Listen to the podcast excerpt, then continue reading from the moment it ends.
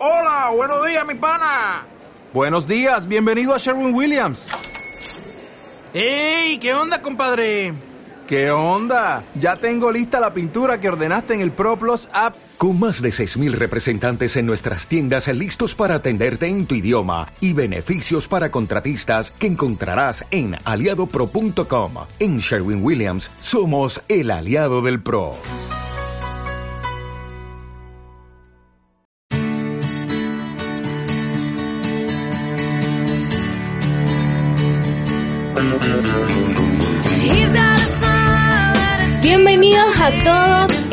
Segunda edición de Vino para Quedarse, tu podcast de vinos.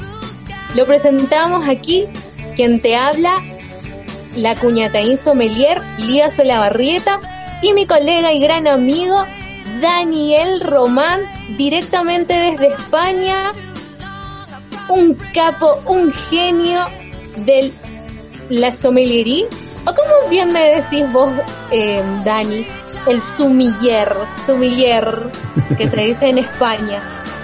A ver. Sí, en España, en España, en España tenemos la cosa de traducirlo todo, ¿verdad? Sí, aquí se dice sumillería, sumiller es la, persona que se dedica a, vender, a catar y, a valorar los vinos. Eh, y allí se dice sommelier, sommelier, ¿cómo se dice en, en Argentina y en Paraguay? Bueno, no sé en Paraguay, bueno, eh, en mi caso yo me presento como la cuñataín sommelier. Me, me encanta.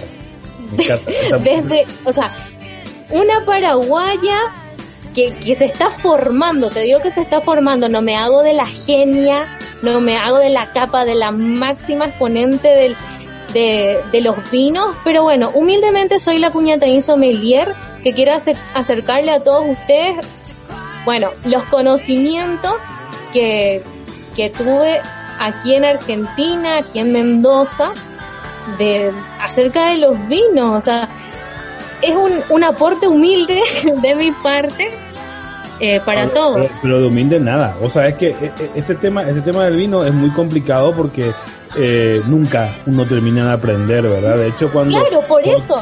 Cuando terminas el curso del te das cuenta de que, de que te falta muchísimo, porque eh, te falta la parte importante que es catar, catar, catar, catar y catar. Entonces, no, de, no de humilde nada, porque el conocimiento que tenés lo estás transmitiendo a la gente, a ese gran consumidor que está ahí detrás, que está escuchándonos y que eh, yo creo que sí que agradecen ¿no? este tipo de programas en donde hablamos de manera quizás un poquito desenfadada de esta bebida tan complicada que, o que se complica tanto.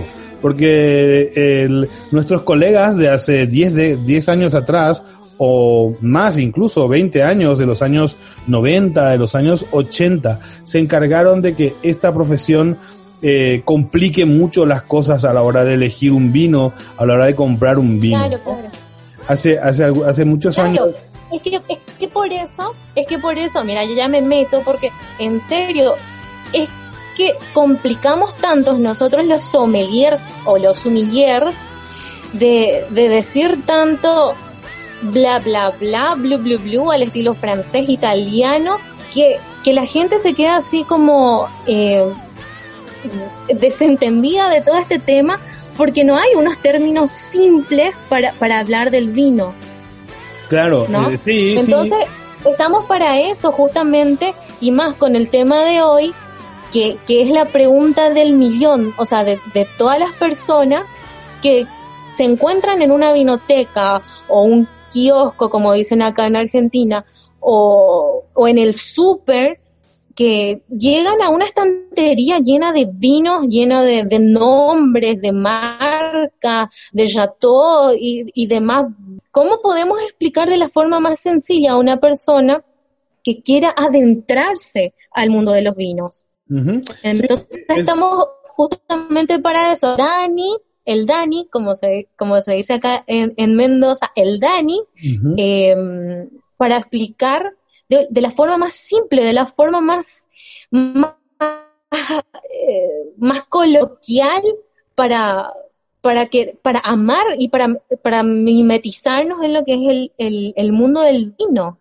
Sí, yo creo que sí. Y más todavía que vos estás en España, queremos escucharte a vos, queremos escucharte a vos de cómo, cómo es un sumiller en España, en Europa, o sea, es, es muy top decir, ay, soy un sommelier, sumiller de, de España. O sea, es todo el glamour, todo lo top que digamos, pero bueno, estamos acá en un nivel así de, ay, no entiendo nada, ¿cómo me meto al tema? Eh, mira, no, no, no, eh, es verdad, o sea, el, eh, nuestra profesión, nuestro oficio, siempre está rodeado de mucho glamour, de mucho, de mucho, de, mucha suntuosidad, ¿verdad? Porque el vino está rodeado de ese falso glamour muchas veces, ¿no? Cuando es un producto agrícola, es un producto de la tierra, es un producto que lo produce un campesino, no, no, no, no, no da, es, es tan gratificante irte a una bodega en donde está un tipo con las manos manchadas de vino, con las manos negras de la uva, ¿verdad? Y que vos te das cuenta que es un tipo que tiene una mula y que trabaja la tierra como cualquier otro campesino, en donde glamour no hay ninguno.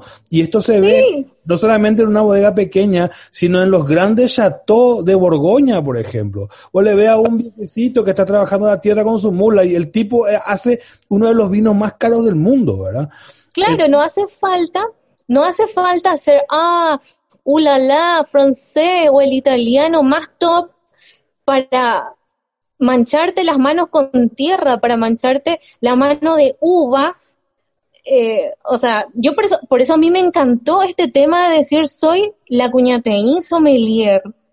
Viste que como, como decirlo en guaraní es, como, sí, sí, sí, sí, escucho, Es como impregnarte en el campo, o sea, de, de mi parte es ese es el sentimiento que tengo de, bueno, o sea, está ese falso glamour que vos decís de, ay, yo me tomo mi vino, mi champán, ah, los varietales, y, pero no, detrás de todo eso hay un campo, una belleza natural, como es acá en Mendoza, y eso es lo que yo descubrí y, y me, me impactó, la verdad, al ver tanta gente trabajando en el campo sin justamente ese glamour que, que, ostentamos al tomar un vino eh, en tu sala super shiny o no sé cómo, cómo explicar esta, esta amalgama se te entiende perfectamente. Y es así, o sea, el, el, el, el decíamos, ¿no? Eh, sí, vamos a ver, es inevitable eh, el glamour, es inevitable,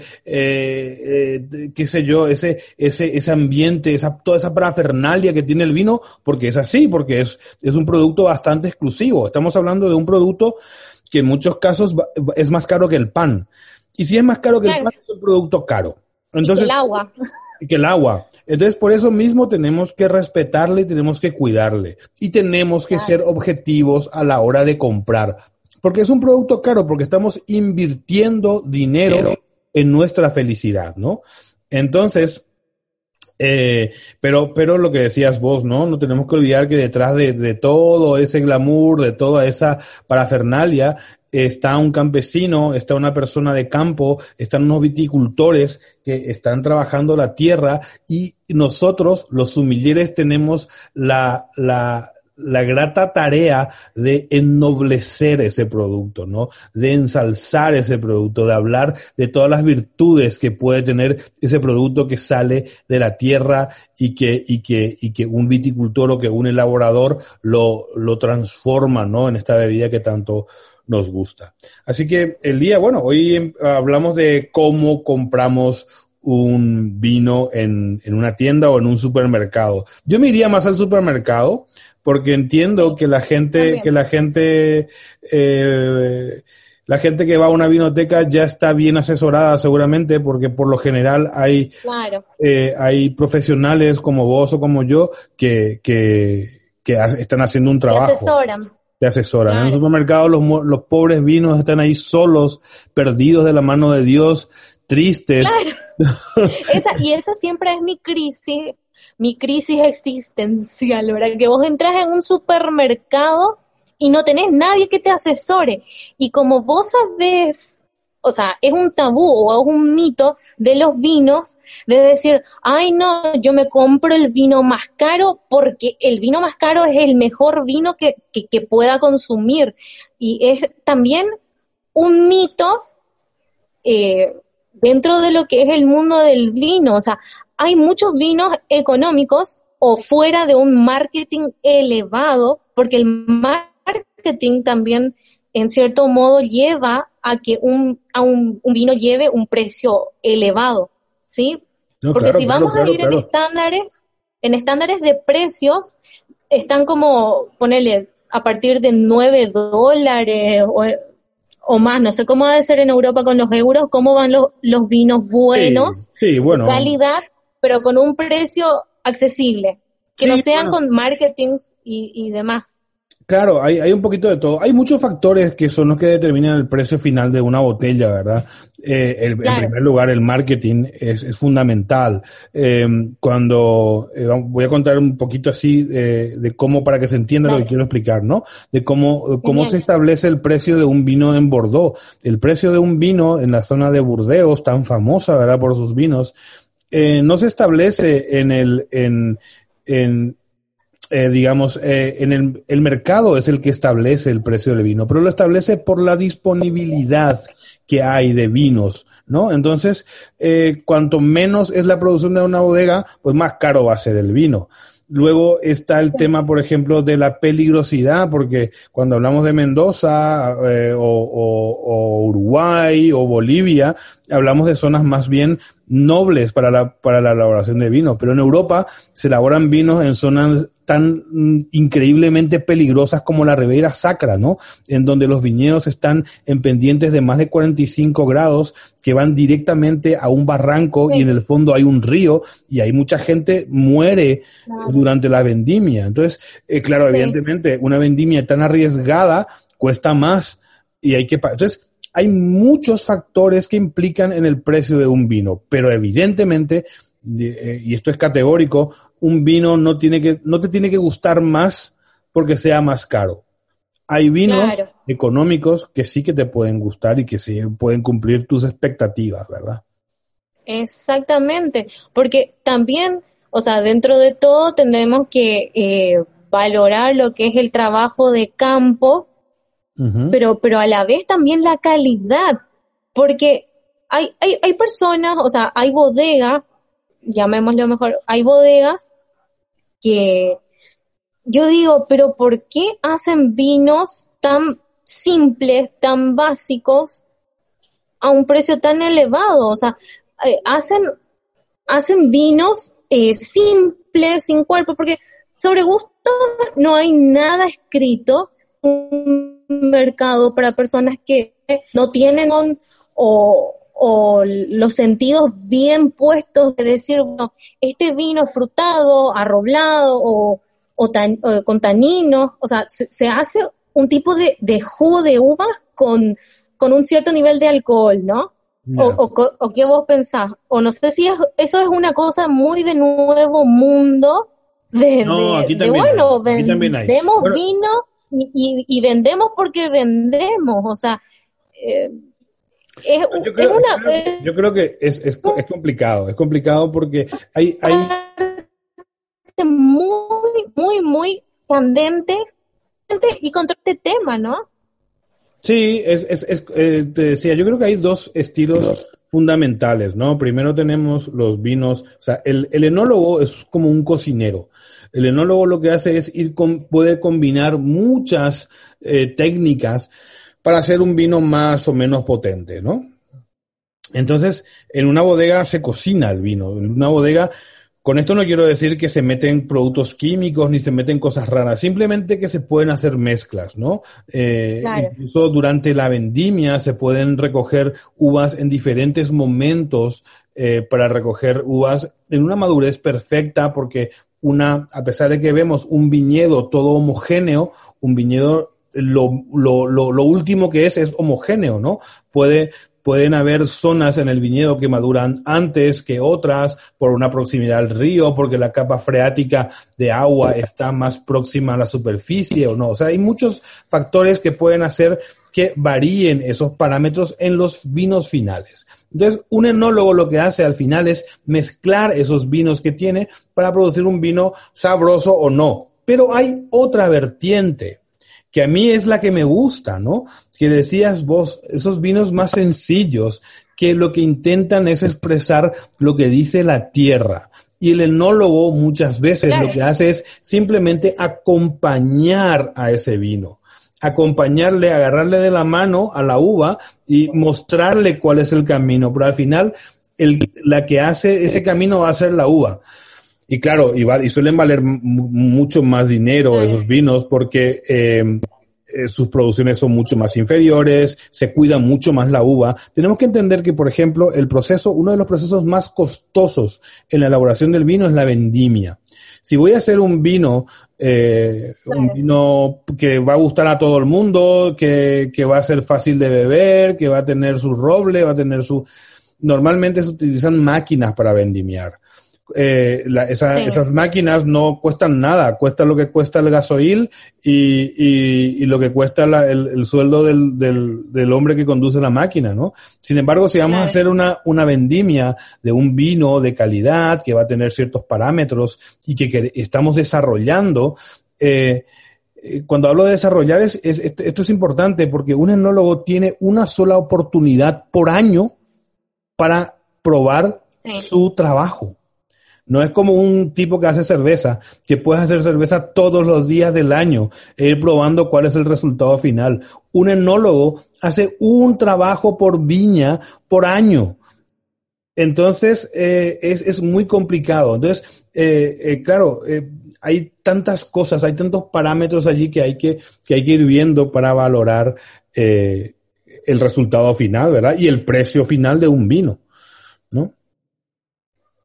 Claro, claro, claro. Porque lo que estábamos justamente debatiendo recién, que, bueno, acá en Argentina eh, los sistemas son totalmente diferentes a lo que puede ser un sistema europeo, ¿no?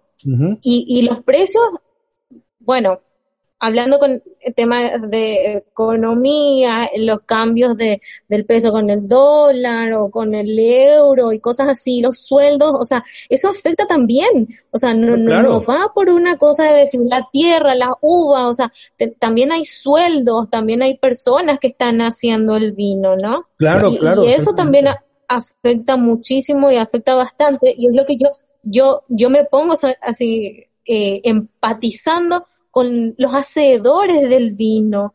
Y, yo digo, wow, esto es, es, es fantástico. Eh, yo soy muy, muy de defender a los mendocinos y su producción manual, porque acá hay tanto amor y eso yo veo, porque siempre voy a las bodegas, inclusive eh, hablo con, con, las personas que, que están ahí eh, sacando las uvas, están ahí recolectando todo, poniendo en los cestos. Y a mí me encanta esa parte de, de, ver también un poco lo que es la vida de la persona. O sea, yo me involucro, pero más allá, otra vez. Claro, claro, más vale. o sea, es, como tiene, ¿Entendés? Porque es lo que tenemos quiero, que hacer. Yo quiero oír el sentimiento, el sentimiento verdadero del vino. Porque... bueno, yo creo que en mi, en mi caso yo fui más allá, ¿no? Yo, yo he participado eh, ahora yo no me voy porque ya, porque pasaron muchos años y porque no tenía tiempo. De hecho, me invitaron hace poco para irme a vendimiar. Yo, yo fui, eh, fui a vendimiar muchísimas veces, ¿verdad? Y sé lo que se sufre y sé lo que se siente. Porque si tenés unas viñas plantadas en espaldera, en espaldera es cuando se ponen unos alambres y la viña, eh, la conducción de la viña va por el alambre. Pero en España y en Europa en general, muy pocas viñas van en espaldera. Ah, las hay, claro que hay, pero por ejemplo en zonas como La Mancha casi todo es en vaso porque son viñedos eh, viejos. En vaso es que la viña crece como un arbolito, entonces es súper bajo. Y, y tenés que, yo mido un metro noventa de, altura y ya me veo ahí doblando el lomo. No, yo soy un minion, entonces voy re bien con esto. Ese y ya voy ahí pero no te puedes lo que es ah, estar agachado ahí cortando. No crean que es una cosa súper fácil de que te vas cortando como una máquina, o sea, es complicadísimo. Es súper complicado, es súper complicado. La gente no se puede imaginar lo, lo complicado y lo agotador que es. O sea, vos terminas, y encima se vendimia, aquí se vendimia como bueno, y ahí también supongo, ¿no? Hay que decir que las vendimias en Argentina son, empiezan en febrero, marzo, supongo, ¿no? Sí, en febrero y marzo. Claro, y aquí las vendimias son en eh, agosto, septiembre, octubre y a veces noviembre, ¿verdad? Aquí en, España eh, están, eh, como estamos en, con, con, con, toda la climatología inversa, ¿no? Estamos en el hemisferio norte. Yo creo importante que la gente sepa por qué un vino vale más que otro vino, ¿verdad? Y que no siempre eh, tener un vino eh, tener un vino súper caro, vas a, va a ser un vino más rico. De hecho, yo siempre le digo a la gente cuando está empezando a beber, cuando está empezando a tomar, le, pregunto, ¿hace cuánto tiempo que tomas vino? No, yo estoy empezando a tomar vino porque me gusta y tal. Entonces le pregunto, bueno, mira, yo te puedo vender este vino que vale 25 euros, que es las terra, qué sé yo, un vino súper, súper mm, increíble, o te puedo vender esto que vale 5 euros. Pero probablemente a vos te guste más este vino que vale 5 euros. ¿Por qué? Porque es más sencillo, porque es más fácil, porque eh, tiene un punto... Es más fácil de beber. Es, más, es mucho más fácil de beber. Cuando nos vamos a, a, a vinos más caros, a lo mejor encontramos vinos más ácidos, más, más, más, tánicos, con más complejidades. Con, entonces, eh, eso es importante. Que no, no porque veas que un vino vale eh, 120 mil uraníes o 200 mil uraníes o 100 euros o, o, 100 dólares o, no sé cuántos pesos, ahí ya, ahí ya me pierdo un poquito, 900 pesos, qué sé yo, no lo sé. 2.000, 2.500 pesos argentinos, poner. Claro, no, eso no implica que sea un, un mejor vino, ¿no? Solamente quiere decir que es un, pero probablemente si estás empezando a tomar vino, yo te recomiendo que te vayas por lo más sencillo, no gastes mucho dinero, no inviertas, no, no, me gusta decir gastar, me gusta decir invertir, no inviertas. Es invertir en tus conocimientos, es invertir en tu paladar, ¿ah?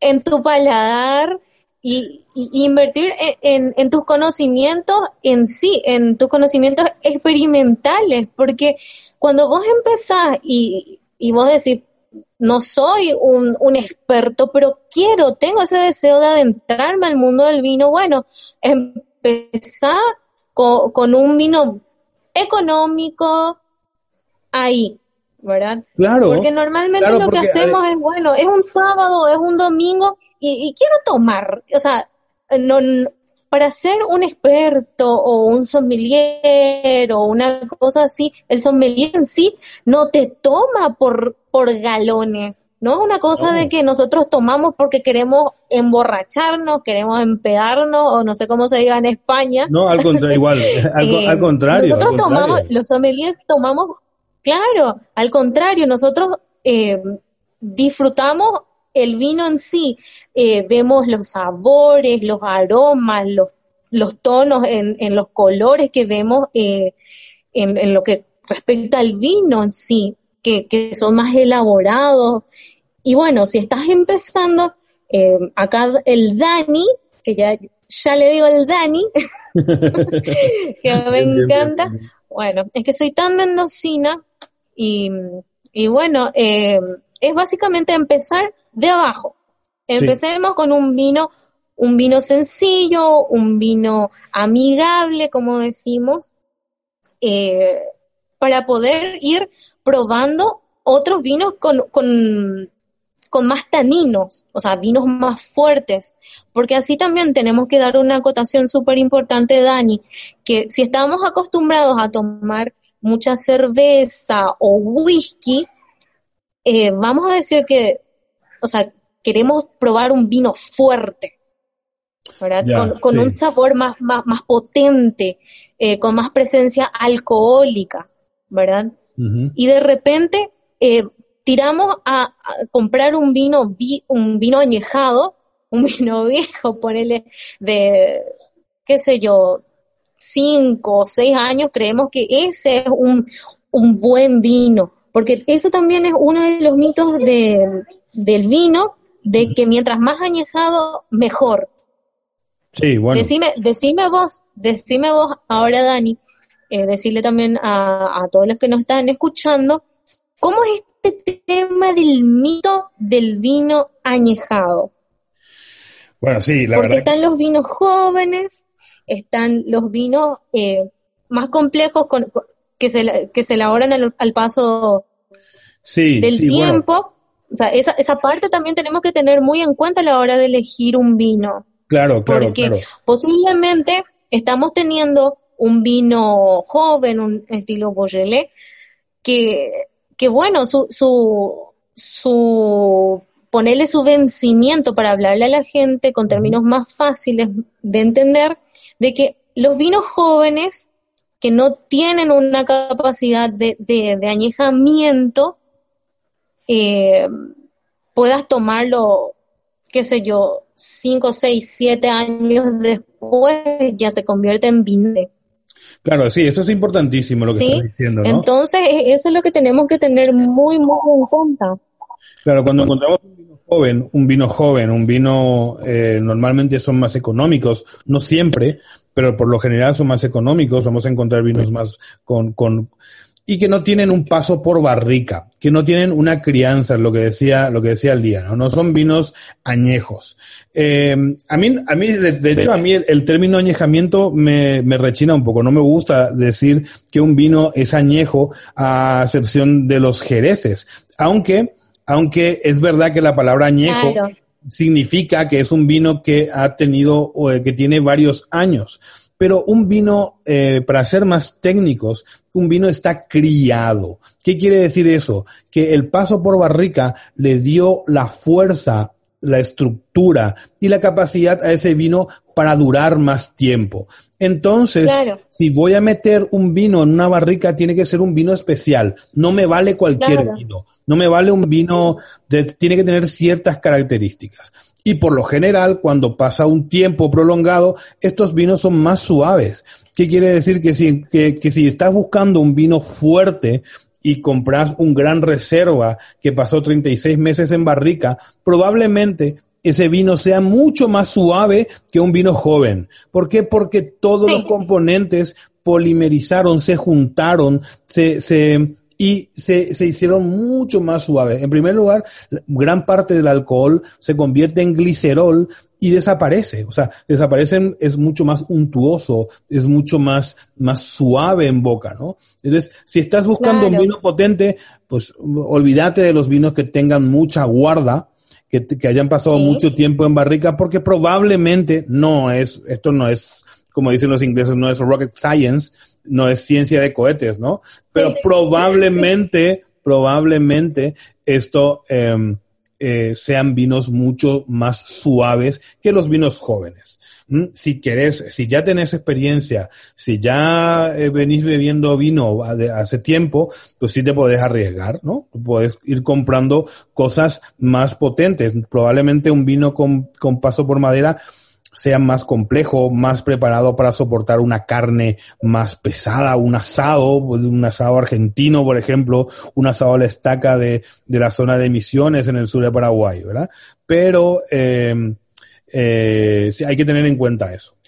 Y lo que decía el día, el, un vino de guarda, eso quiere decir que sí que puede aguantar más tiempo, ¿no? Así como un vino joven, decía el día, que hay que beberlo en el, el, en el año de consumo o a lo sumo después de dos años de haber sido producido el vino. El vino, todo, todas las botellas por lo general tienen una fecha. Esa fecha es la fecha de vendimia, la fecha de la vendimia. Es un vino joven, a partir de esa fecha hasta dos años podríamos arriesgarnos a tomar ese vino.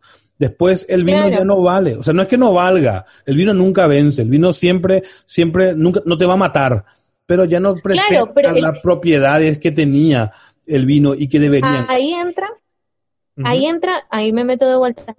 Es, entra mucho la forma en la que vos tengas guardada eh, esta botella o este vino en tu casa o cómo llegó también. O sea, influye mucho también el transporte, cómo vos tengas guardado ese vino. Porque famoso también decimos, mira, yo quiero hablar en términos más, más simples, y acá el, el amigo Dani nos va a, a, dar las palabras técnicas más fluidas. Eh, los vinos normalmente guardamos de forma horizontal. Sí. ¿Verdad? Los, vinos los vinos normales. Claro. el tema está en que vos tenés que tener esta botella en un lugar oscuro, sin mucha luz solar, que es súper importante, porque eso calienta el vino. Y nosotros no queremos cocinar el vino en sí, o sea, queremos, queremos tenerlo lo más fresco posible. Sí. ¿Sí? Y además tiene que tener una humedad relativa alta. Una humedad eh, adecuada también. O sea, todo, todo bien regulado, pero también, o sea, estamos en la casa sin idea de cómo es eh, la guarda de un vino así correctamente. Eh, bueno, por lo menos tenerlo en una forma vertical, para que no tenga tanto contacto con el corcho. Porque también acá eh, están diferentes tipos de corchos. Los sintéticos, el, corcho natural. O sea, yo, no sé, de mi parte, eh, soy más eh, amiga del corcho sintético. Sí. Porque no penetra.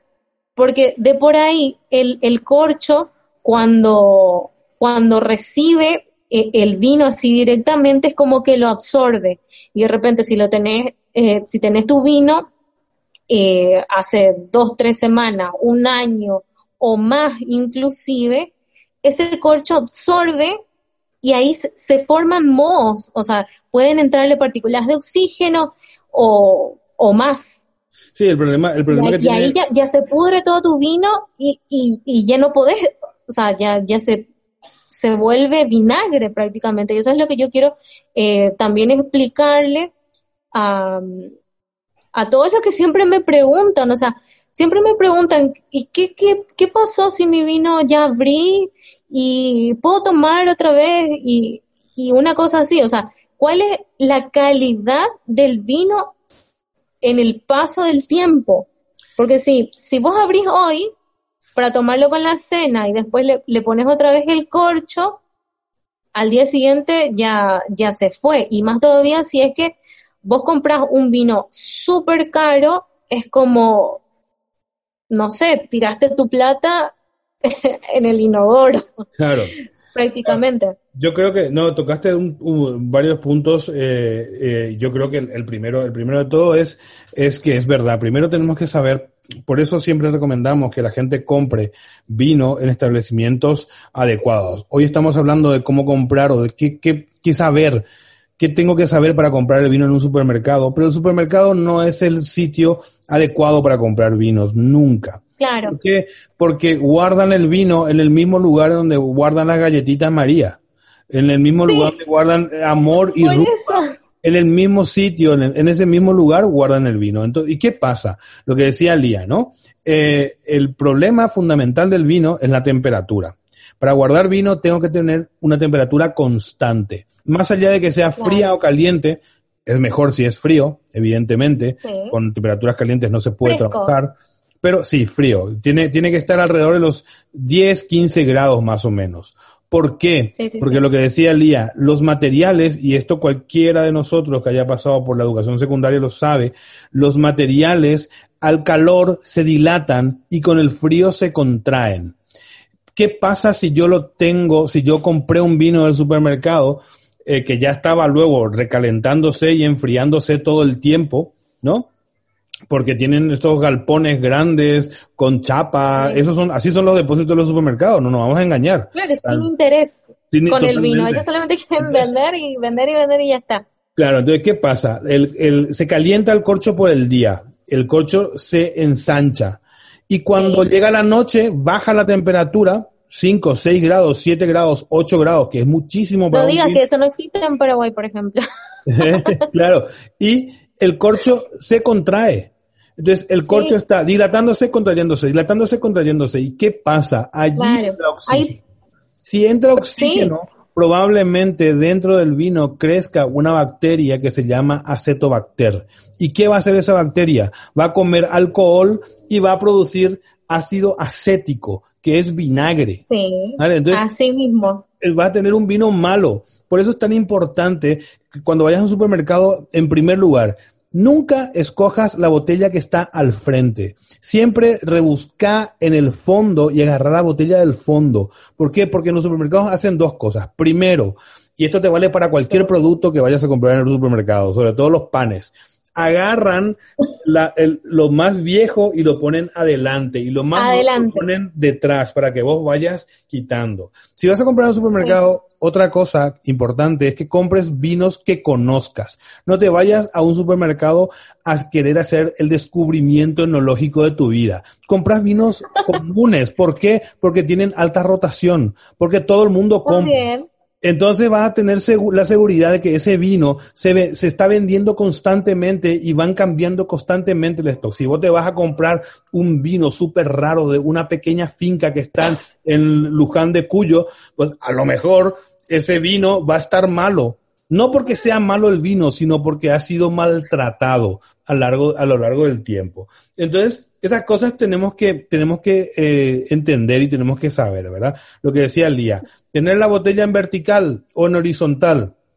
Lo ideal es tenerla en horizontal, pero si, no si, si la tenemos en horizontal y no tenemos buena humedad en el lugar en donde estamos guardando el vino, no hacemos nada porque si no tenemos buena humedad ambiente, el corcho igual se va a resecar. Y hablaba de los corchos sintéticos. Son muy buenos, pero solamente para vinos jóvenes. Cuando tenemos un vino de guarda, el corcho sintético, que es de silicona, puede transmitir aromas y sabores raros al vino si está en contacto mucho tiempo. Sintético, justamente. Yo creo que lo he dicho, ¿no? Eh, eh, en primer lugar, cuidar un poco el tema de, de, de ver cómo comprar, lo que decíamos, escoger siempre botellas que están al fondo, eh, por, dos motivos. Decíamos, se cambian eh, constantemente, pero también están más protegidas de la luz. ¿No? No, no siempre están expuestas a la, esas botellas están expuestas a la luz. Que la luz produce mucho daño en el vino. ¿no? Por ejemplo, en, un supermercado en San Lorenzo, y me voy a mojar, hace poco, hay un supermercado en San Lorenzo eh, que está al entrar en la ciudad, ¿no? Eh, después de la, de la facultad, que tiene los vinos ah, mirando a la calle. O sea, toda la luz sol le da a toda la góndola de vino. Y vos decís, ¿qué están haciendo? De verdad, no, hay nadie que les diga, no hay ninguna gente, porque la gente que trabaja en distribución me consta que sabe. Pero no, metele al fondo, en, en, la parte cerca de los congelados. O sea, el lugar ideal, cuando a mí me preguntan, porque a veces pues, te preguntan alguna gente de supermercado, ¿dónde puedo poner los vinos dentro del supermercado? Cerca de la parte donde están los del yogur. Por allí ponerle, donde sea fresco, donde no haya mucha Porque, porque en serio, o sea, yo te hago una recopilación de todas las preguntas que, que, que me llegan a mí eh, ponele al WhatsApp, al Facebook o, donde sea, la gente me pregunta, y que, son de Paraguay, obviamente, ¿verdad? Porque, eh, bueno, ¿cómo, cómo, cómo, no, ¿cómo hacemos una respuesta em, así más eh, que, que, llegue al público en sí, del, del por qué es tan importante el, el tema de la refrigeración, de, de cómo tenerlo vertical o horizontal, o sea, influye muchísimo, porque tampoco sabemos cómo fue el, el transporte también, ¿no? Claro, claro, claro. Porque puede ser que en, el lugar eh, estén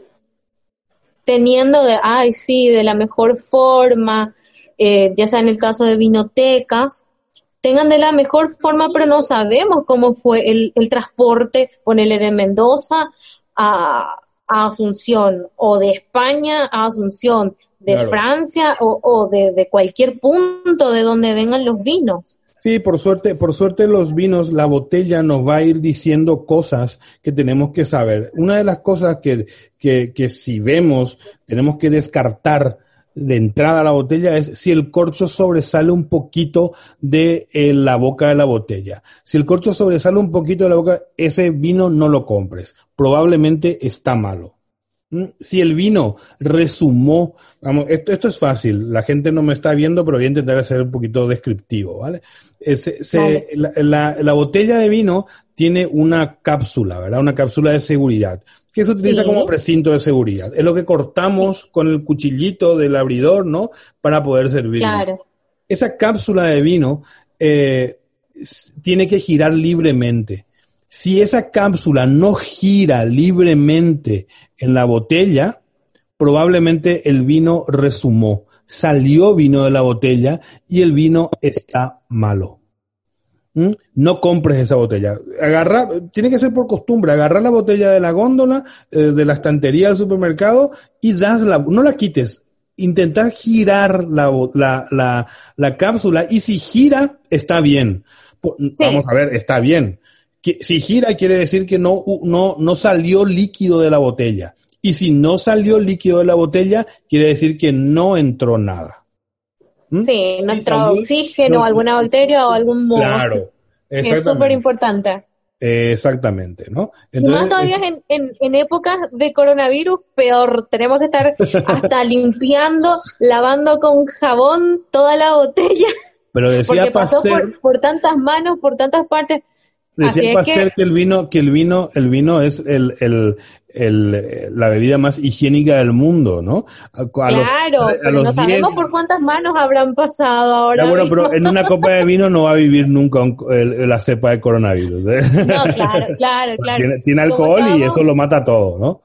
Claro, o sea, al final no, no digamos porque no tenemos que caer también en esto de decir, ay, no, vos tomás vino y ya sos inmune. No, no, no, no, no, no, vamos a estar promocionando eso. No, no, no, no, no, no, en absoluto, en absoluto. O sea, puede entrar por cualquier, lo que decías vos, ¿verdad? O sea, como tanta gente toca la botella, pues en la botella eh, aunque no en el vino, pero en la botella puede estar el virus perfectamente y te puedes contagiar. O sea, el virus no es un, no, no, no, el, el, vino no te va a librar de, de, ninguna enfermedad. De, eh, Así como decir, ah, el, el, limón con bicarbonato. No, o sea, no estamos vendiendo una cura, porque si no. No, no, no, no, en absoluto, en absoluto, que no se entienda eso. No, pero, pero en nada, ¿eh? Cuando, cuando yo suelo leer eso, no, el vino, una copita de vino, está de, hay gente que necesita argumentos de salud para tomar vinos.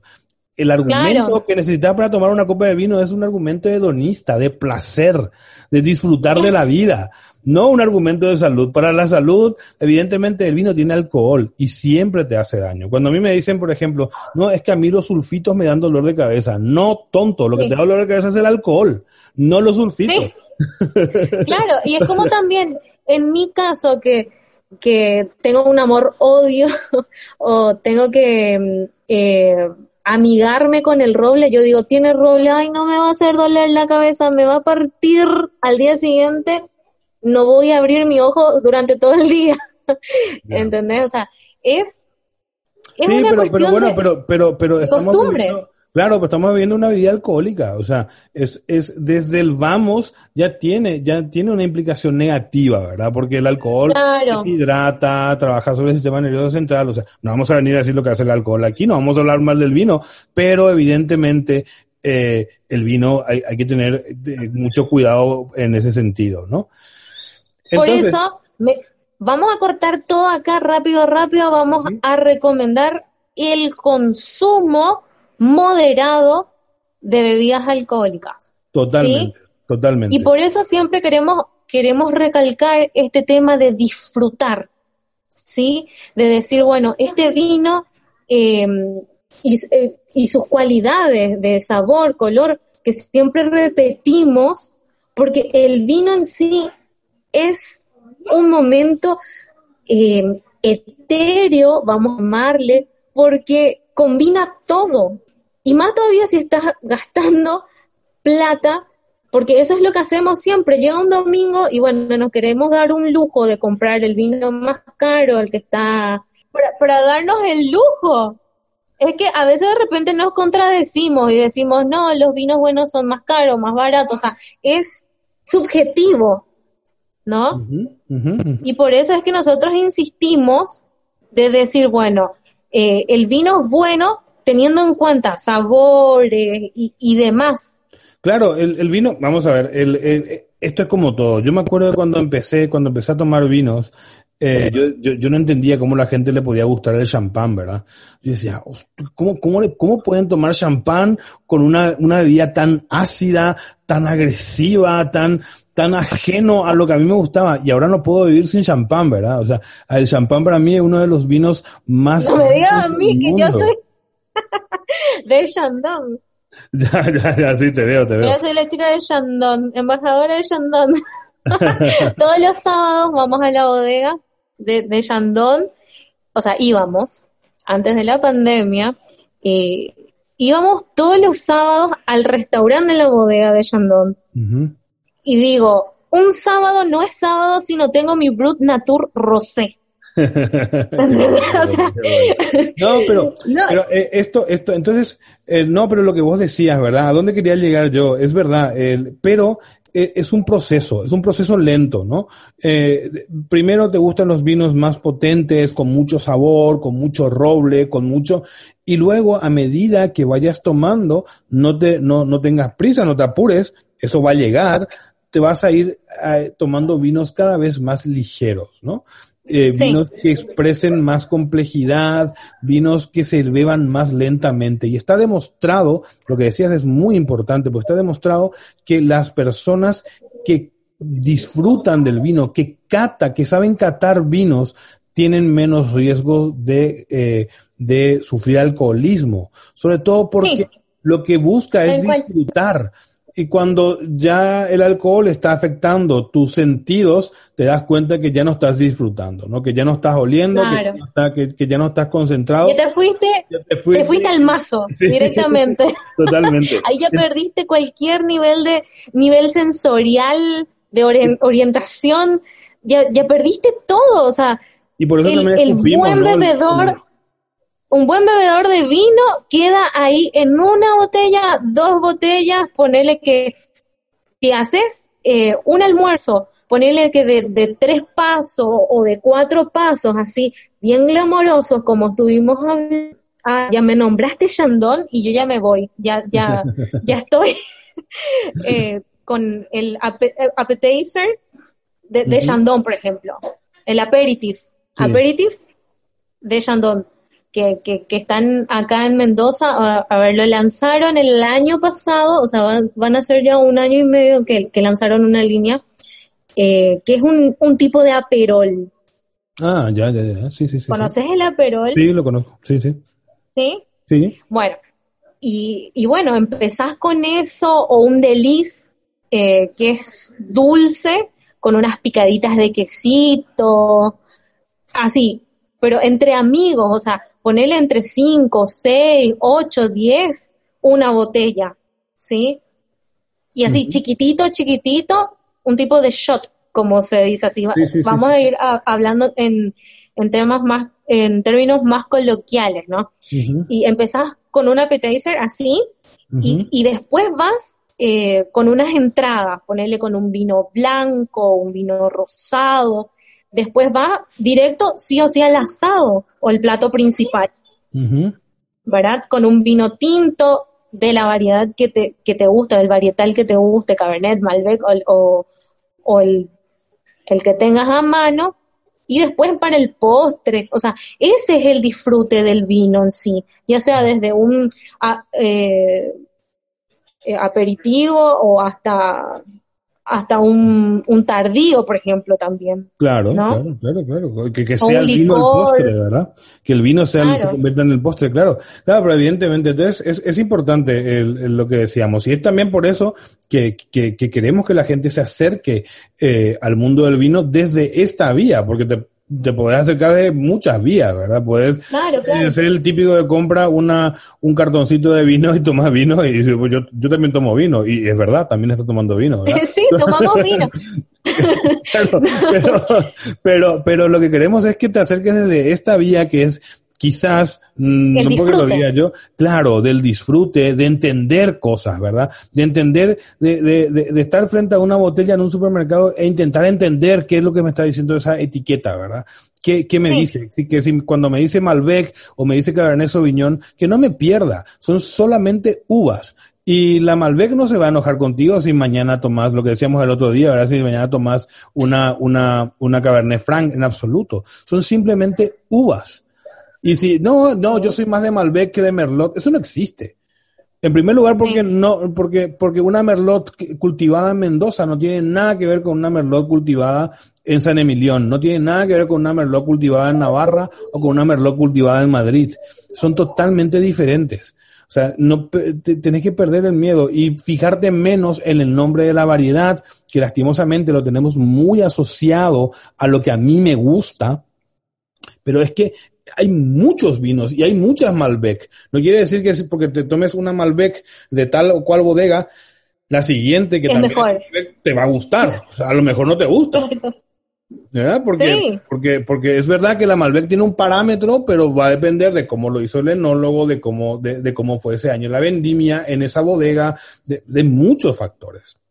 Claro, eh, porque posiblemente hasta la mejor bodega de España o la mejor bodega de Mendoza, eh, de repente haya tenido una vendimia, eh, no sé si decirte mala o desfavorecedora para, para los viñedos claro. en sí. Claro, puede ser perfectamente. Eh, y cuando tomamos vinos de calidad, ese es el, peligro, esa es la aventura, ¿no? De que cada año el vino va a ser diferente. Eh, yo no puedo, no, no, no, no voy a encontrar eh, eh, un vino igual de una vendimia a otra. Cada año es diferente. Ahora, cuando si, también tenés que saber que si compras un vino joven producido de los que te estamos recomendando ahora mismo que compres, esos vinos por lo general son siempre iguales. ¿Pero por qué? Porque se hacen para que sea así. Están hechos para el gran consumidor, para una, para una persona que se no, no se va a enojar y mañana se va y encuentra su vino. O sea, vamos a ver, esto, esto es así, para que, para que se entienda lo que quiero decir. Eh, si yo compro un vino de, de 5 dólares, de 5 dólares, lo que espero es tener siempre un vino correcto de 5 dólares, ¿no? Un vino de diario, un vino para tomar todos los días con la comida, o todos los sábados con el domingo con el Pero si yo voy a gastar eh, a lo mejor 50 dólares, a lo mejor encuentro un vino diferente cada vez que compre ese vino a pesar de que sea la misma marca, el mismo vino, no tenemos que esperar siempre el mismo vino por lo que decíamos anteriormente, por las condiciones de elaboración, por las condiciones de tierra, por las condiciones de suelo, de clima. Siempre va a haber una diferencia. Entonces, eh, eh, a medida que vamos a ir avanzando en el consumo del vino, podemos arriesgarnos ya con este tipo de vinos y gastar más dinero, ¿verdad? Pero eh, un vino un vino caro normalmente vamos a ver eh, también también es verdad que yo yo una vez en mi tienda hice una un experimento no y le puse un vino barato y un vino caro. Y le, decía a ver cuál te gusta más no no me digas cuál es cuál no quiero saber. Yo quiero saber cuál te gusta más. Sí. y casi en un 99% la gente eligió el vino caro Porque, pero bueno, era cierto tipo de vino caro, ¿verdad? O sea, cuando, cuando hay un buen producto, la gente también lo nota, ¿verdad? Pero luego, ya esto, eh, eh, si estás empezando, sobre todo en el mundo del vino, no intentes adentrarte hasta ese punto. A vino muy, muy, muy caro. Claro, y si vas a ir, y si quieres comprar, andate a una tienda y preguntarle al sumiller, a ver qué me recomendás. Yo suelo beber es importante que también le digas lo que solés beber, ¿no? Yo suelo tomar este vino, este vino, este vino, este vino. Así el sumiller te va a recomendar algo que se parezca a lo que estás acostumbrado a beber, pero que te va a, te va a ir a hacer avanzar un, un escaloncito más. Genial. Entonces, Dani, ahora entonces llegamos a una conclusión súper importante. ¿Qué hacemos cuando estamos enfrente a una estantería llena de vino. ¿Qué elegimos? O sea, si estamos empezando así de cero, cero, menos cero, bueno, empezar por un vino liviano que podría ser eh, en, en, nuestro caso de este lado de, del mundo, que en Paraguay, en Argentina o, cualquier parte de, Sudamérica, bueno, empezar con un vino económico, ¿sí? Y, después vamos, vamos a ir subiendo de nivel, ¿sí? y, y a ver, después ir yendo por las complejidades, ¿no? Porque después, de primera no podemos ir yo creo eligiendo el... Sí, yo creo que, yo creo que es importante eh, que, que, lo primero que tenemos que ver es eh, si elegir un vino, marcarnos un límite de precio. ¿verdad? Es decir, yo no voy a gastar más de 5 dólares hoy en vino. Entonces ahí ya vos mismo te, te, te vas eh, restringiendo, ¿verdad? Y va descartando muchos vinos que, que, que pueden... Entonces yo decir, yo voy a gastar hoy 70 mil guaraníes en una botella de vino y te vas a ver qué es lo que hay. Si, si encontrás eh, vinos ligeros, vinos fáciles, vinos eh, afrutados, vinos que tengan esa ese roble, pero un roble muy goloso que nos recuerde a vainillas. Ese tipo de vinos son los que yo creo que, que con esos son los que hay que empezar, para luego ir a, cosas más especiales, ¿verdad? Excelente, me parece genial. Entonces, bueno, decimos a todos nuestros oyentes, bueno, que se animen y que, que se introduzcan a, este mundo que es fantástico, pero a la vez complejo. O sea, de, de, una a primera nos vamos a ir eh, siendo expertos. Entonces, eh, para el próximo capítulo de nuestro podcast, vamos a tener también los maridajes. Así nos metemos de lleno, ¿no? ¿Qué te parece, Dani? No, bien, genial. Me encanta el tema. Me encanta, me gusta mucho. Me gusta muchísimo el tema. Hay además hay mucha información, hay, hay mucho de qué hablar con el tema del maridaje, de cómo hacer las combinaciones, de cómo hacer esas armonizaciones, ¿verdad? Y vamos, ahí hay un tema para, para hablar dos horas también podemos hacer el programa el, siguiente porque hay, hay mucho tema. No, no, no, no, no, tranquilo porque esto tiene, vamos así de un paso, eh, bueno, tranquilo, pa. Como le decimos, entonces, el próximo capítulo de nuestro podcast va a ser cómo hacer unos maridajes, ya que hoy hablamos bastante de este tema, bueno, los vinos, eh, cómo se elaboran, de, de, los productores, hablamos bastante de este tema. Entonces el próximo eh, capítulo hablamos de qué comemos y qué tomamos. ¿Te parece?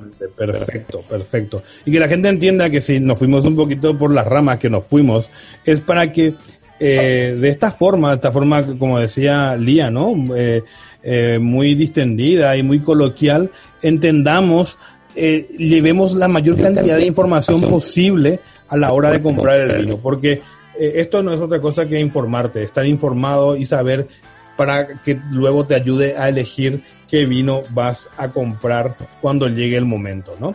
Espero que, les haya servido este capítulo. Espero que dejen sus comentarios y que compartan el podcast para que cada vez eh, más gente escuche eh, este programa, ¿verdad? Me parece genial. Bueno, entonces de esta forma nos vamos despidiendo, despidiendo de este segundo capítulo de tu podcast de vinos, que vino, para, quedarse. Vino para quedarse, tal cual. Nos vemos, o sea, en este caso, no. Sí, nos vemos, nos vemos. en el próximo, ¿cómo sería? ¿Nos escuchamos? nos escuchamos la próxima semana, entonces. Genial. Adiós. Adiós, adiós.